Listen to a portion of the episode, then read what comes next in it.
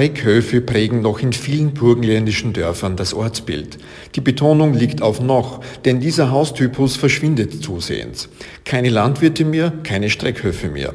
Der burgenländische Architekt und Dozent an der TU Wien, Klaus-Jürgen Bauer, hat sich der Dokumentation, Erforschung und dem Erhalt der Streckhöfe verschrieben. Mein Name ist Christian Keglowitsch und ich habe für das Prima Magazin Klaus-Jürgen Bauer im Rahmen einer Videokonferenz gefragt, was ihn an den Streckhöfen so fasziniert und warum es wert ist, sie zu erhalten. Warum macht Sinn, die trotzdem äh, zu behalten und weiterzuentwickeln? Aus vielerlei Hinsicht. Äh, zuerst einmal gibt es einen ökologischen, aber ich würde das sogar noch erweitern, einen ethischen Grund. Wir, wir sind sozusagen in einer Zeit, wo wir bedenkenlos alles wegwerfen. Alles, ja. Wir bauen Häuser, mit unglaublich viel Aufwand und Normen und Vorschriften und so weiter. Und nach 20 Jahren, jetzt übertreibe ich ein bisschen, aber bei manchen Fällen stimmt das durchaus, nach 20 Jahren hauen wir es wieder weg und bauen noch größere Häuser. Ja? Wir verschwenden ähm, Material, Energie in einem Ausmaß, das ist unerhört. Als Ausgleich dafür dämmen wir dann diese Häuser oder machen Energieoptimierungen, die in Wirklichkeit alle ins Leere laufen, die wiederum industriell hergestellte untaugliche ähm, Materialien sind, die nicht halten, die nicht gesund sind, die nicht schön sind, die nichts in Wirklichkeit erfüllen, außer dass sie sozusagen den Herstellern Geld bringen, viel Geld. Gleichzeitig haben wir aber jetzt hier zum Beispiel im Burgenland einen Bestand von ca. 15.000, äh, werden es schon noch sein, vielleicht sind es auch 20.000 dieser alten Häuser, die teilweise 200 Jahre sind und älter. Und viele von diesen 15.000 oder 20.000 Streckhöfen stehen leer. Ja? Das heißt, es ist ein Gebot der, der Stunde, wenn man jetzt an Klima, man muss das alles zusammen sehen. Wenn man an Klimaerwärmung, an, an, an Müll, an Vergeudung und so weiter denkt, dann müssen wir diese Dinge, die wir haben, weiter benutzen. Wir können nicht mehr so weitermachen wie bisher. Es hat zu tun mit diesem Thema der Versiegelung, es hat zu tun mit diesem Thema des Wegwerfens.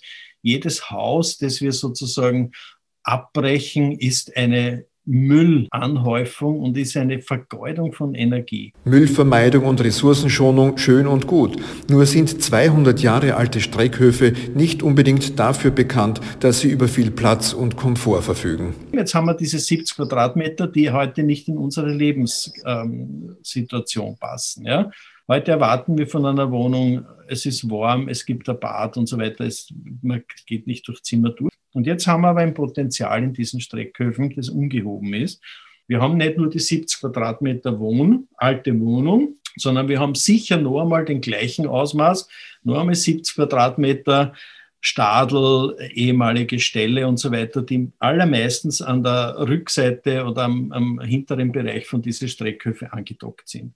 Und man kann dort mit relativ einfachen Mitteln sozusagen natürlich ein zeitgenössisches Wohnen mit allen Standards äh, etablieren, indem man einfach diese beiden äh, Einheiten verbindet. Und es gibt heute praktisch keine Bauern mehr, die in so einem Streckhofer Landwirtschaft betreiben. Ja, das heißt, es ist relativ einfach, sie zu Wohnhäusern umzuwidmen, umzugestalten. Und das sollten wir machen, das müssen wir machen als Respekt vor unserer Welt und sozusagen als wir dürfen das nicht verlieren in mehrerer Hinsicht. Nur was sagt man Menschen, die angesichts dieser baulichen Herausforderung, und das ist die Sanierung eines Streckhofes nun mal, skeptisch sind? Sie sind erstens einmal zu Recht skeptisch, und zwar deswegen, weil unsere ganzen Strukturen des Bauens und der behördlichen Auflagen nicht im Moment darauf ausgerichtet sind, Altbauten zu reparieren, sondern es ist alles darauf ausgerichtet, das Alte wegzuwerfen und durch Neues zu ersetzen. Wir leben einfach in dieser Konsumgesellschaft. Das wird durch Steuern begünstigt, das wird sozusagen durch Vorschriften begünstigt. Das ist so. Es ist unglaublich schwer oder das ist sozusagen die größte Herausforderung, dann ähm, jemand zu finden, der sozusagen dieses einfachere Umgehen mit Altbeständen, und das ist nun einmal reparieren, umsetzen kann. Was ist das Argument, warum man das machen sollte? Das sind natürlich die Kosten. Ja? Ich behaupte, dass wir sozusagen mit einem Reparieren von Altbeständen Und da meine ich schon natürlich, dass man Flächen dazu nimmt und äh, einen Stall oder einen Stadel zu einem Wohnraum umgestalten kann. Das machen wir öfter. Dass wir in Wirklichkeit das um die Hälfte der Kosten machen können, die sozusagen der normale Neubau ausmacht. Ein entscheidender Faktor dabei ist die Verwendung der richtigen Materialien. Wenn es zum Beispiel um die Sanierung durchfeuchteter Räume geht. Hier ist es angebracht, auf jene Baustoffe zurückzugreifen, aus denen das Haus auch ursprünglich errichtet worden ist, wie zum Beispiel Lehm und Kalk. Das erfordert natürlich auf der einen Seite ein gewisses technologisches Wissen oder Verständnis, aber das ist was, was früher Hausverstandkassen hat. Ja? Und sie wir finden heute dieses technologische Verständnis leider auch bei vielen Fachleuten nicht mehr.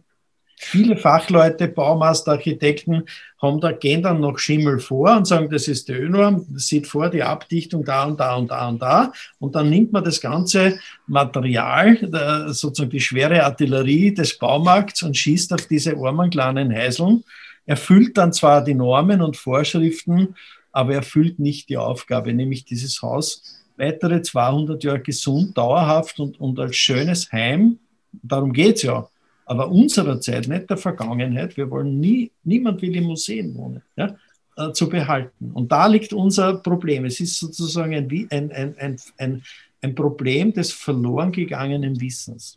Und genau dagegen möchte Klaus-Jürgen Bauer ankämpfen.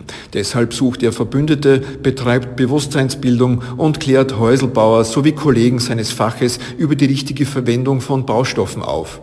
Dieses Bemühen mündete vor kurzem in die Gründung eines eigenen Streckhof-Institutes. Aber Klaus-Jürgen Bauer weiß auch, dass noch ein langer Weg und viel Arbeit vor ihm liegen ich behaupte nicht, dass es leicht ist. Ja? Ich behaupte nicht, dass es, es ist zwar einfach, es ist sozusagen ein einfaches äh, Denken und Arbeiten, aber das ist genau die Schwierigkeit in unserer Zeit, weil wir sozusagen uns daran gewöhnt haben, dass das Bauen eben so was Massives, Teures und sozusagen mit so viel Technologie und Chemie und so weiter. Und in Wirklichkeit gibt es aber einfach eine Alternative. Und wir haben nun einmal im Burgenland diese sehr, sehr einfachen kleinen Häuseln, die Streckhöfe, die haben alle eine unglaubliche Qualität aber nicht so, wie sie halt sozusagen meistens jetzt sind, sondern man muss diese Qualität auch noch einmal ein bisschen unterstützen. Ja, und, und genau darum geht es mir. Die Homepage www.rettetdiestreckhöfe.at informiert über das Beratungsangebot von Klaus-Jürgen Bauer, hält ausgewählte Buchtipps bereit und bietet eine umfangreiche Bildergalerie von Streckhöfen aller Art.